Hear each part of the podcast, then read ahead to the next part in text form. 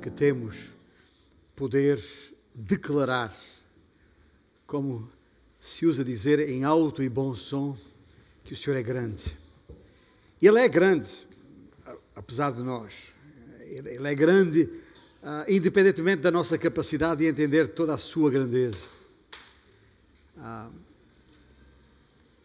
e quando entramos na Sua palavra, as Escrituras, onde temos estado nestes tempos, todos os dias, todas as semanas, todos os domingos, neste formato, uh, fazemos questão de declarar ah, nós que temos o privilégio de ser chamados seus filhos, nós que fomos salvos pela sua graça, nós que fomos por Ele feitos novas criaturas, nós que fomos regenerados em Cristo Jesus e agraciados com a presença do próprio Deus em nós, na pessoa do seu Santo Espírito que nos selou. Qual penhor, qual garantia de que somos seus. E aguardamos apenas a, a volta de Cristo, a prometida volta de Cristo, para que também este corpo onde ainda estamos seja redimido, seja transformado e estejamos na glória com Cristo Jesus. Estou a dizer isto tudo assim, em síntese, por duas razões. Primeiro, porque é o que me vai na alma. Bem? Expressar aquilo, esta, esta alegria que não tem. que o comum dos mortais não pode entender. E em segundo lugar, porque de facto estamos a estudar esta epístola que da parte do Senhor Paulo escreveu aos Efésios. Aliás, se tem uma Bíblia à mão, é para aí que deve ir uh, agora. E estamos ali no capítulo 5 Uh, e este é um livro com uma estrutura muito, muito interessante, porque nos seus seis capítulos, um, a primeira parte, corresponde, grosso modo, digamos assim, aos capítulos 1, 2 e 3, uh, ah, é, é uma parte clara, uma primeira parte do, do livro, e depois uh, tem uma segunda parte a partir do capítulo 4, que começa com aquela, uh, onde tem, aliás, aquela, aquela frase inequívoca no início do capítulo 4, que marca a diferença quando o apóstolo Paulo, depois de todo um afirmar, de, depois de toda uma declaração doutrinária, ele diz: Ok, então, por isso vos rogo que andeis de modo digno da vocação a que fomos chamados. Porque é isso que nós fomos, fomos chamados. Fomos chamados. Fomos salvos, fomos escolhidos, eleitos, predestinados, e sei lá. As palavras que o apóstolo Paulo usa são várias para dizer a mesma coisa. Fomos chamados, fomos convocados. É uma chamada, é uma vocação. Há uma chamada clara que a primeira metade do livro expressa e depois há um andar digno dessa vocação. Efésios 4:1, como li há pouco, faz a, a ponte entre o ser e o fazer. A posição e a prática a identidade e a responsabilidade, a teologia e a ética. Primeiro, nós em Cristo, depois, Cristo em nós. A obra de Cristo, por nosso intermédio, porque somos seus servos, depende sempre, dependerá sempre da obra de Cristo em nós. E isto são verdades uh, que não há volta a dar. E ao chegarmos a este versículo 21 no capítulo 5, chegamos a um, vou chamar-lhe um tópico, à falta de melhor palavra, um tópico de importância vital, porque afeta diretamente os nossos relacionamentos na igreja, desde logo, como na família, como até no trabalho. A verdade é que é um tópico que faz parte daquele conjunto de tópicos que as pessoas consideram quente, porque eventualmente controverso, porque passível de polémica. E é passível de fricção pela simples razão de ser o ponto de vista bíblico que vamos considerar, que temos vindo a considerar, ser diametralmente oposto à perspectiva que o mundo, que a sociedade tem a este respeito. Ou seja, muito claramente, e pondo aqui já diante daqueles que me ouvem nesta manhã, fazer uma declaração de propósito, também, tá ou de propósitos, se quiser, para entendermos porque é que estamos a considerar o que vamos considerar da maneira que vamos considerar. Se, e este se, muito mais do que uma, do que uma evento, de uma condição possível, mais de uma possibilidade a uma eventualidade, se desejamos seguir a orientação da palavra de Deus e sei que é isso que nós desejamos, aliás, temos até uma, uma máxima no nosso evangelicalês, que, segundo a qual dizemos tantas vezes, a Bíblia é a nossa única regra de fé e prática. Já ouviu isto de algum lado? Já disse isto alguma vez? Claro que sim. Muitas vezes o temos feito. Mas se desejas seguir a orientação da palavra de Deus, terás de, literal e conscientemente, e conscientemente, deitar fora essa forma de pensar do mundo lá à nossa volta, da sociedade. Este, este, quando eu falo mundo, não me refiro ao planeta em que vivemos, mas a, a, ao sistema que, que está montado pelo nosso inimigo para nos desviar da verdade, para nos enganar e para nos ah, ah, amedrontar, eventualmente causar dano no nosso viver e naqueles que nos estão próximos. Ou seja, se desejamos seguir a orientação da palavra de Deus, literal e consciente, e conscientemente temos que pôr para fora de nós, para longe de nós, essa forma de pensar e, em alternativa, nos submetermos à Bíblia. E aqui, de uma forma cabal e inequívoca.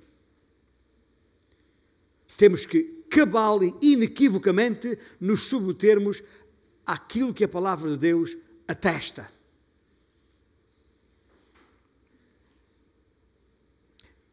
E aviso já, aviso já, como se fosse preciso fazer um aviso destes. Relembro já a todos nós que duas coisas. Primeiro, que isso é algo extremamente difícil de fazer. Não é fácil. Muito complicado.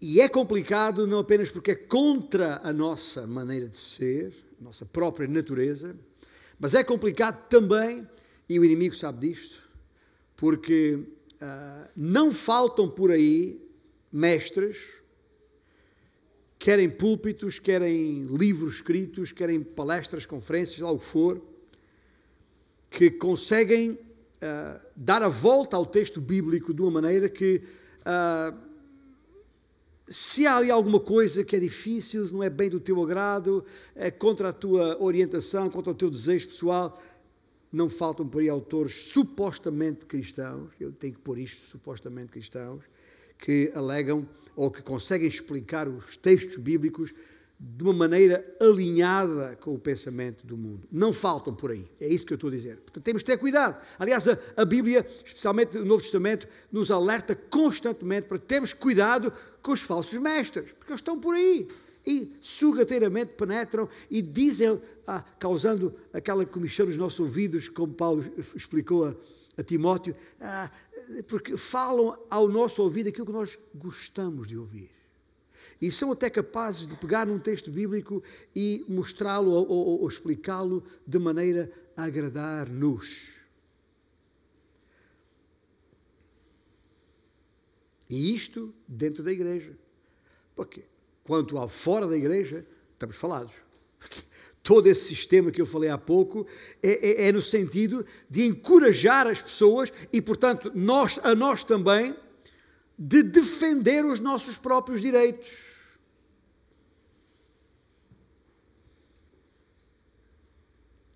Deles, homens, ou delas, mulheres, ou daqueles que não sabem bem o que são. Ah, e não estou a dizer isto por, com ironia. Está bem? Estou a dizer isto com pesar. O movimento feminista promove os direitos da mulher, o movimento homossexual, os, os chamados direitos gay, que, só de usar a, a, palavra fico triste, porque é uma boa palavra, é uma palavra que, que significa feliz, e eles conseguiram arruiná-la no seu sentido. E agora até temos medo de usar a palavra em, em inglês, como se ela estivesse errada em si mesmo. Outros advogam que a, a, as crianças têm o direito de se libertarem da, da, da, das autoridade, da autoridade dos seus pais. Apesar daqueles que advogam isso, nessa sua defesa, não incluírem as crianças ainda no ventre das suas mães. Aí essas não têm direitos.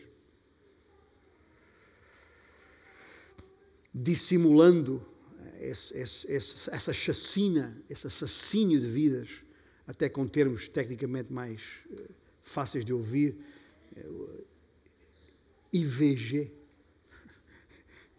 interrupção voluntária de gravidez em vez de aborto, a palavra aborto é muito forte, e, e, e o inimigo tem esta capacidade de levar as pessoas a, a, a, a usarem termos que amenizam, que suavizam, que a, parecem facilitar o mesmo mal, a mesma intenção maligna.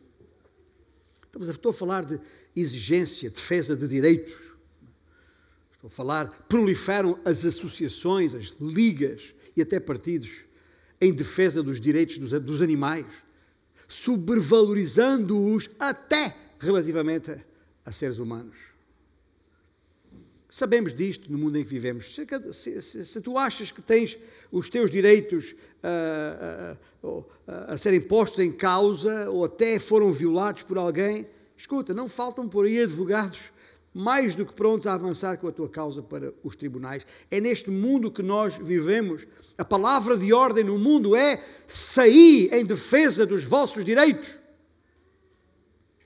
Mas a palavra de ordem na Bíblia é outra. Sujeitai-vos uns aos outros no temor de Cristo.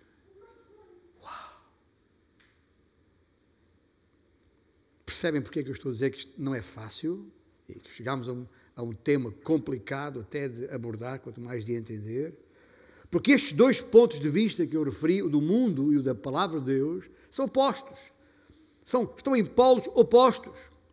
Mas enquanto filhos de Deus que declaramos ser e gostamos de ser, Esquecemos-nos não poucas vezes que isso se, se somos seus filhos, somos sua propriedade, fomos comprados pelo sangue de Cristo. Nós não temos direitos senão os direitos que Ele quer para nós. E isto é contracorrente. O mundo não nos ajuda a pensar assim, mas esta é a verdade. Ou então não entendemos quem o Senhor Deus é e quem nós somos na Sua presença. Nós, na verdade, não temos quaisquer direitos. Eu sou um miserável pecador, o que eu mereço é o inferno por toda a eternidade. Nem mais, nem menos. E se eu mereço o inferno por toda a eternidade, quem sou eu para exigir outros direitos? Ou haverá algum direito mais importante do que onde vou passar a eternidade? Mas até nisto o inimigo vai toldando as mentes e alterando a forma de pensar das pessoas, fazendo-as de forma mesquinha agarrar-se a pequenas coisas e investir todo o seu ser, recursos, em alguma coisinha, como se isso fosse o mais importante. A palavra de ordem do Senhor das nossas vidas é que temos que nos submeter uns aos outros para que não nos conformemos com este mundo. É isso que a Bíblia diz. O texto bíblico está lá, muito claro, em Efésios 5, 21. E, e, e, e este versículo 21, que, como uh, se recordam, uh, ainda no domingo anterior, no final da exposição dos versículos anteriores, que também estão aqui uh, projetados, quando deixamos claro que a chave para uma vida em cheio está numa vida cheia do Espírito. Ao afirmar isto, essa submissão, que está aqui indicada no versículo 21, apresenta-se como o terceiro resultado ou efeito de uma vida cheia do Espírito, de uma vida controlada pelo Espírito.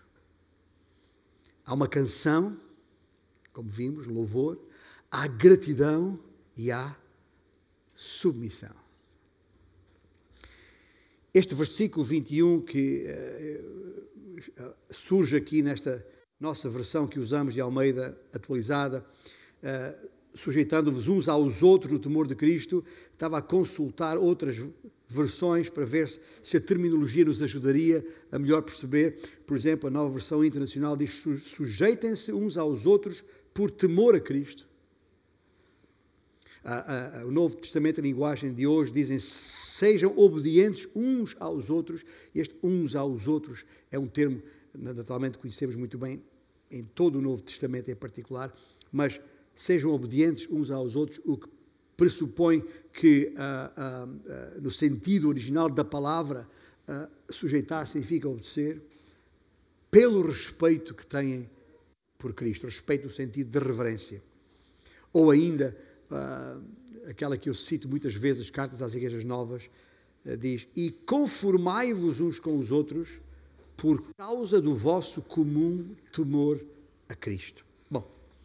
Isto para dizer que o versículo é, é muito claro e ele é a ponte, a ponte para a próxima sequência de mensagens na nossa exposição de Efésios, onde vamos procurar entender a importância desse feito, submissão, na família, no trabalho e, consequentemente, na igreja. As pessoas cheias do Espírito são alegres, são gratas e são humildes, sujeitam-se, não têm agenda própria, não querem dominar, são exemplo do mesmo sentimento que houve em Cristo Jesus, tal como uh, Paulo fez questão de sublinhar na epístola que escreveu à igreja em Filipos, lá no capítulo 2, e naquela sequência de versículos que ainda esta manhã em escola bíblica o irmão referiu quando o apóstolo Paulo diz: Nada façais por partidarismo ou vanglória, mas por humildade. Explicando, considerando os outros superiores a si mesmo. Não tenha cada um em vista o que é propriamente seu, senão também cada qual o que é dos outros. Ora, para entendermos, e eu faço isso muitas vezes, é um exercício que faço muitas vezes, para entender o significado de uma coisa, por vezes ajuda a procurar saber o seu oposto. E o oposto de, da submissão uns aos outros é a sobreposição, ou seja, a colocação de si mesmo por cima de outro. É a autoexaltação, é a propensão para dominar os outros. Ora, estamos aqui a falar eh, em submissão, algo muito difícil de fazer até porque difícil de entender e, como já vimos, até contrário à nossa humana maneira de ser. E é precisamente por isto que Paulo sublinha que isto tem que ser feito no temor de Cristo. Pois por nós mesmos, gente, não nos enganemos a nós mesmos. Por nós mesmos, nós não temos hipótese, não seremos capazes. Esquece lá isso. Tem que ser no temor de Cristo. E um dos princípios básicos da submissão que eu queria sublinhar aqui, seja a que nível for, seja em que esfera de autoridade for, é não querer saber se posso ou não posso confiar na pessoa em autoridade. Na pessoa a quem me submeter. Mas, ao invés, se posso ou não confiar na obra de Deus, na vida de quem está em autoridade.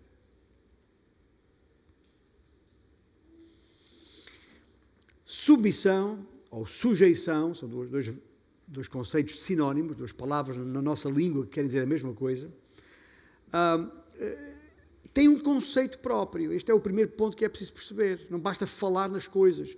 O, o conceito de sujeição, obviamente, ah, retira-se do significado da própria palavra. Uma palavra, ah, uma palavra composta na língua em que originalmente foi escrita, o grego, como sabem, hipotasso, uh, a, a, palavra hipo, o prefixo hipo quer dizer debaixo de, e a palavra tasso tem a ver com algo que é preciso pôr em ordem, arrumar ordeiramente. É esse o significado que a palavra tem no original. E na sua voz ativa, esta palavra significa colocar-se em, posição de sujeição, seja um governo ou qualquer outra autoridade. Significa ficar sob firme controle. Significa subordinar-se. Aliás, a palavra hipotasso, no original, que aqui traduzida por sujeitando, é um termo militar, sabia? Mais um, Paulo usa muitos termos militares, este é mais um. Um termo militar associado ao, ao arranjo das tropas de uma unidade militar em parada ou em uh, campo de batalha, sujeitando uh, essas, essas tropas arrumadas às ordens de cada um dos seus comandantes, respectivamente. Se for um pelotão, isto usando linguagem militar, desculpa, linguagem do exército onde eu fiz, fiz parte e, portanto, estou, mais, estou melhor familiarizado, os pelotões formam uma companhia e várias companhias formam um batalhão. E em cada uma destas divisões, destas uh, ordens de, de postas em, em, em, em campo, uh, os pelotões eram comandados por um oficial subalterno, uma companhia por um capitão e um, um batalhão por um oficial superior, major ou, ou, ou, ou acima. Bom, isto para dizer o quê? Que, inequivocamente, a palavra está associada a alguém em autoridade e a alguém em sujeição. Não vale a pena dar-lhe a volta, tentar dizer o que ela não diz. E porquê é que essa organização existe? Porquê é que essa ordem, essa disposição existe? Existe porque ela é, a, a, a, ajuda, é eficaz na hora do combate. Eh, por isso há a tal ordem unida que eu me referi a semana anterior. Portanto, no original, sujeitando, apesar de em português soar a gerúndio, na verdade no original está no tempo presente, ou seja, é um, é, que é isso que o gerúndio indica, é, é algo que tem uma, uma, uma, uma, ação contínua, que não é uma coisa para acontecer aqui ou ali, não, é, é, é, é, é contínuo e é até uh, uh, reflexiva no sentido em que nos convoca, nos chama para uma reação, para, para uma ação continuada de sujeição ou de subordinação voluntária a alguém em autoridade. É isso que a palavra quer dizer e não vale a pena inventar outra, outra ideia. Mas é, é por isso que é importante perceber o conceito, porque quando a, a, a Paulo escreve sujeitando-vos, e é o tal sentido reflexivo, é um termo técnico em, em gramática. Eu, quando refiro a gramática da língua portuguesa, tenho sempre medo de não estar a usar a palavra certa, porque quando estudei a gramática, alguns termos mudaram para os dias de hoje, mas um verbo reflexivo tem esta ideia, ah, sujeitando-vos. Porquê? Porque, na verdade, isto tem que ser um ato de boa vontade. É a pessoa que se coloca a si mesma nessa posição e não por imposição externa. E aqui é que está, aqui, isto é que faz toda a diferença. Por outras palavras, um crente cheio do Espírito coloca-se a si mesmo contínua e voluntariamente sob a autoridade de alguém. É isso que está aqui escrito. Aliás, e a propósito, convém sublinhar o seguinte: se não for, se não for no Espírito, não há hipótese. Só os crentes cheios do Espírito podem ter esse desejo de fazer as coisas assim. Porque isto é sobrenatural. Isto não é natural em nós. Submeter-se não é uma coisa natural em nós. Essa submissão, quando acontece, não é por méritos da pessoa, não é pelos méritos da pessoa em autoridade, como alguns procuram convencer-nos neste sentido. Não. Essa, essa submissão acontece por obediência à palavra de Deus. E é isso que eu estou a dizer desde o princípio. E porquê é que nós obedecemos à palavra de Deus? Porque reconhecemos que Ele é Deus, é o Senhor. E que sabemos que obedecendo-lhe, o estamos honrando, que é, afinal, a nossa razão de ser. E, e, nestes, nos relacionamentos bíblicos, tais como nós os conhecemos e podemos ver a Sua palavra, há há de facto um, um, um sentido de submissão mútua, o tal uns aos outros, através da qual nós prescindimos, isto é um, outra vez é um ato voluntário, prescindimos dos nossos direitos próprios para humildemente, em amor, servir aos outros. Ou seja, em nenhum lugar isto significa uh, a anulação do conceito das diferentes esferas de autoridade hierárquicas que estão na Bíblia. Falávamos disto esta manhã na escola bíblica, de Gênesis ao Apocalipse. Há diferentes esferas de autoridade hierárquica previstas por Deus nas Escrituras, onde há pessoas em autoridade e pessoas em subalternidade. E o facto de nos sujeitarmos uns aos outros para servir uns aos outros não significa a anulação dessas esferas de autoridade constituídas por Deus. O Senhor Jesus foi muito claro, ele mesmo ensinou sobre isto. Se se recorda no texto, em, em, por exemplo, em Marcos capítulo 10, ah, nos versículos 42 a 44, Jesus, chamando-os para junto de si, disse-lhes: Sabeis que os que são considerados governadores dos povos têm-nos sob seu domínio. Ponto. Mas entre eles, ou aliás, entre vós, melhor dizendo, não é assim. Pelo contrário, quem quiser tornar-se grande entre vós, será esse o que vos sirva. E quem quiser ser o primeiro entre vós, será servo de todos.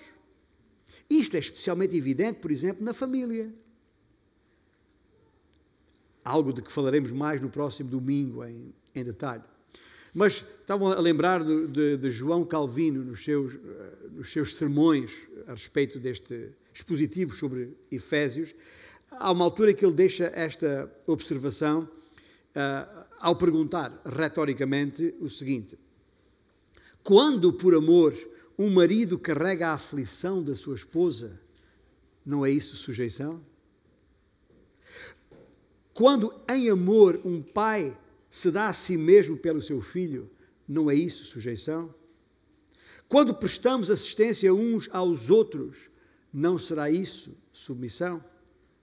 Pergunta, de forma retórica. Sim, claro. É possível nos sujeitarmos mutuamente sem abandonar, sem declinar, sem anular as nossas funções de autoridade dadas por Deus conforme enunciadas nas, nas, nas, nas Escrituras. Porquê? Porque as diferentes esferas de autoridade e submissão ordenadas por Deus cumprem os seus propósitos, não os nossos, os seus propósitos. E são sempre para a nossa bênção e proteção, mesmo que não percebamos isso. E é por isso que Paulo asseverou que, que estar cheio do Espírito é a base de uma sujeição adequada uns aos outros. Este é o conceito de sujeição. Mas vejamos o motivo da sujeição, de forma mais breve. Sim, temos de entender o motivo para a submissão mútua. E está lá muito claro sujeitamos-nos uns aos outros porque tememos a Cristo. Ou não. Paulo diz que temos de nos sujeitar uns aos outros no temor de Cristo. Não por acanhamento ou medo do, do, do juízo por vir. Não. Mas por um temor reverente. E esse temor reverente significa o quê? Significa que eu reconheço a supremacia de Cristo como Senhor do universo. Quando eu olho para o texto bíblico e vejo, como exemplo, em Efésios 1, 22, que diz que Deus, em relação a Cristo, Deus pôs todas as coisas debaixo dos seus pés, pôs cabelo. Ou em Filipenses 2, 9, 11, que para que ao nome de Jesus se dobre todo o joelho nos céus e debaixo da terra. Quando eu olho para estes versículos, eu entendo o que isto quer dizer e por isso entendo e a supremacia de Cristo. E por essa razão me submeto. Essa tem que ser a minha motivação. E há uma outra motivação uh, que está uh, uh, implícita neste texto todo. É também pelo receio de entristecer e desapontar aquele que nos amou e assim mesmo se entregou por nós. Não vale a pena dourar a pílula aqui. Hum. A nossa natureza humana não se inclina para a submissão. Mesmo sendo crentes como somos, temos uma forte propensão para resistir a qualquer autoridade. É assim que somos. E essa é a razão porque temos de primeiro e acima de tudo nos curvarmos diante de Jesus, nosso Senhor, temendo-o.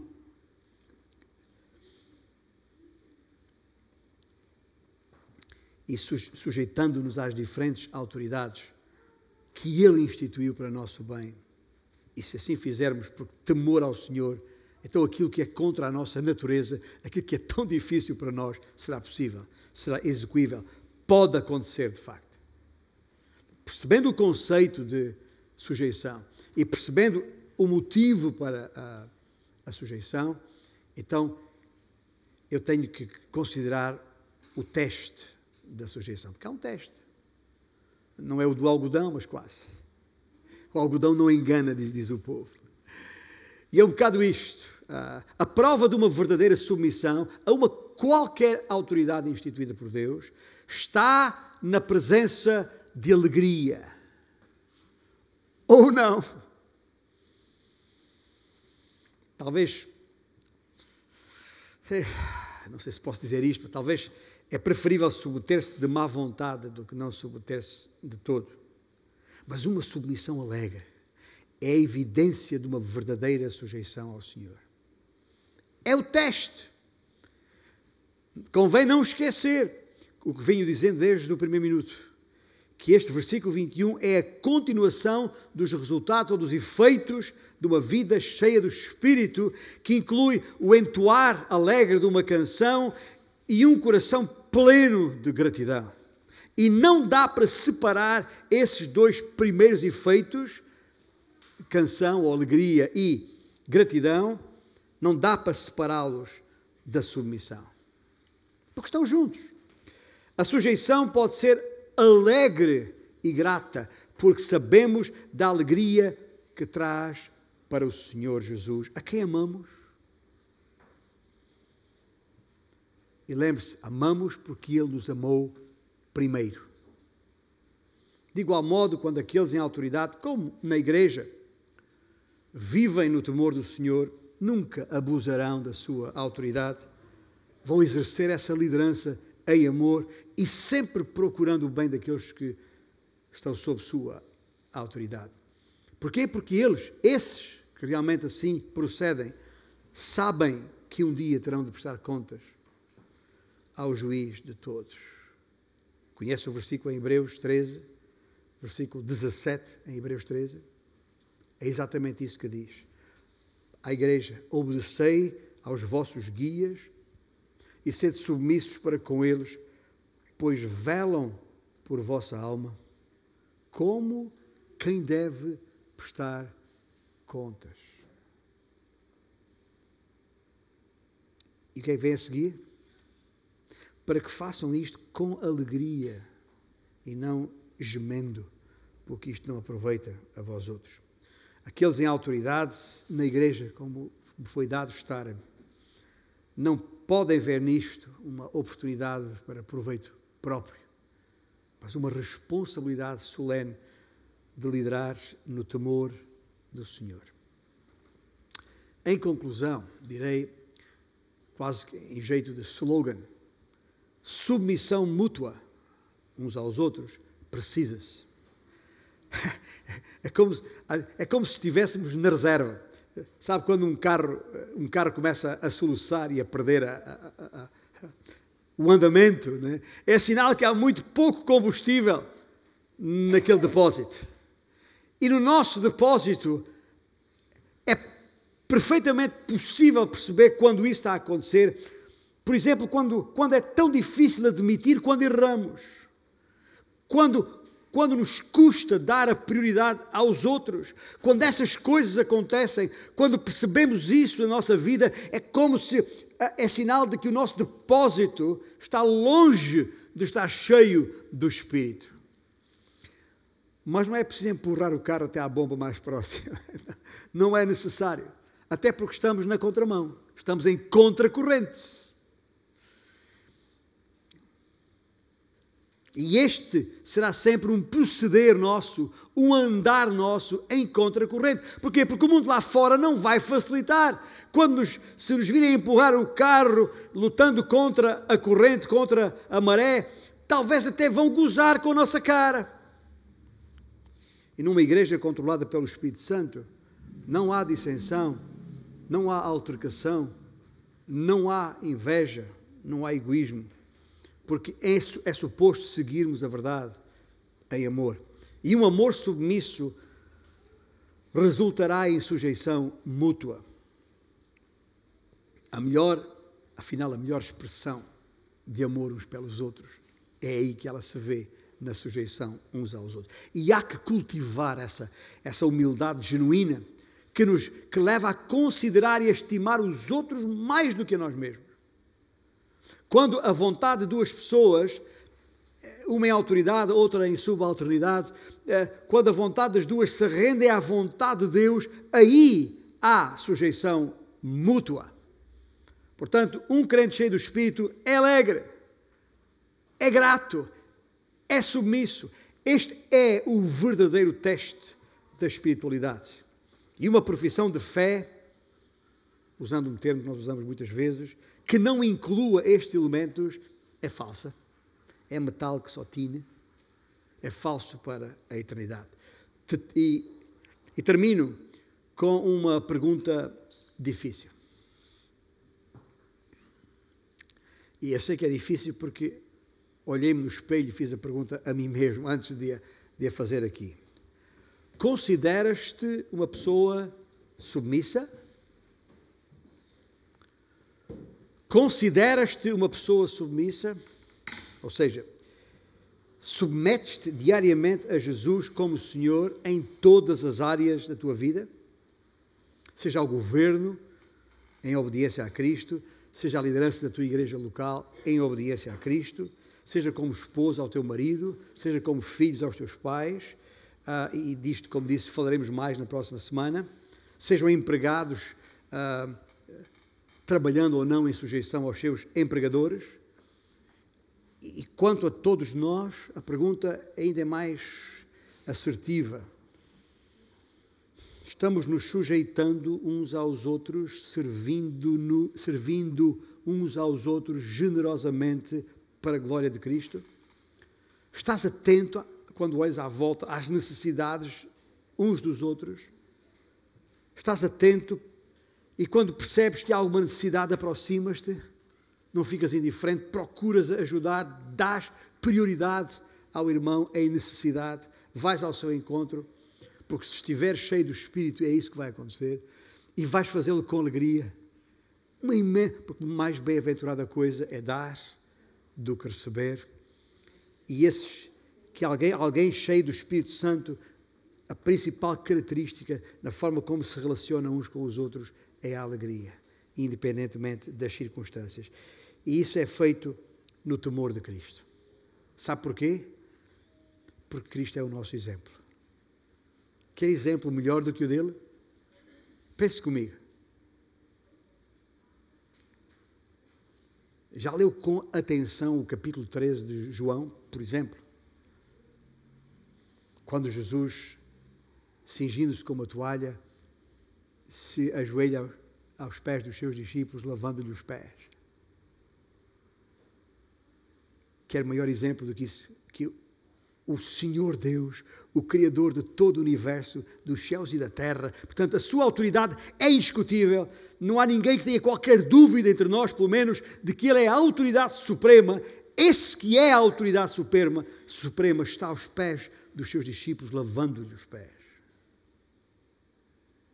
E é prova inequívoca de que o servir um ao outro e é evidência de sujeição não significa anulação da sua posição de autoridade. Cristo é o exemplo para nós seguirmos. Que assim seja. Amém?